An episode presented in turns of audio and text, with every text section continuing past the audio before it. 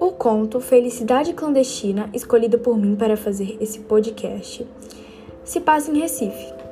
A narradora recorda um episódio do seu tempo de garota.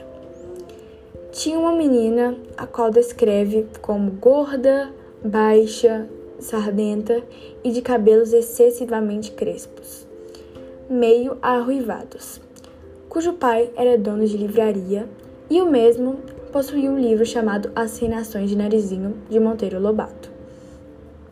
Este era um dos objetos de desejo da protagonista, e ela o pediu emprestado.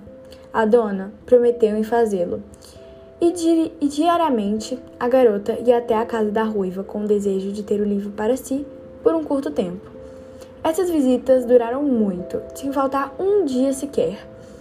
A ruiva sempre inventava uma desculpa quanto ao destino do livro e dizia para voltar no dia seguinte. Até que, certa ocasião, a mãe da dona do livro descobriu tudo. Muito surpresa com a situação, ela disse que o livro nunca saíra daquela casa e que a filha nem sequer o leu. Decepcionada com os requintes de crueldade da menina, fez questão de emprestar o livro e dizer que a jovem poderia ficar com ele o tempo que desejasse. Bom, o conto Felicidade Clandestina tem um tipo de narrador que é classificado como personagem. O narrador personagem é aquele responsável por relatar os fatos a partir da sua perspectiva pessoal ou seja, como se narrasse aquilo que vê, presencia. É, eu gostei muito do conto A Felicidade Clandestina, de Clarice Lispector, mas a atitude da menina ruiva me incomodou um pouco, pois não custava nada emprestar o livro para a coitada da menina.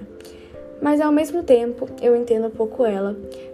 Pelo meu ponto de vista, eu acho que ninguém faz alguma maldade sem motivo. E no meu pensamento, aconteceu alguma coisa para ela tratar a protagonista assim. Mas eu me identifico muito com a narradora, no sentido de ser apaixonada em uma leitura, e quando me apego muito a um livro, levo eles para todos os lugares comigo.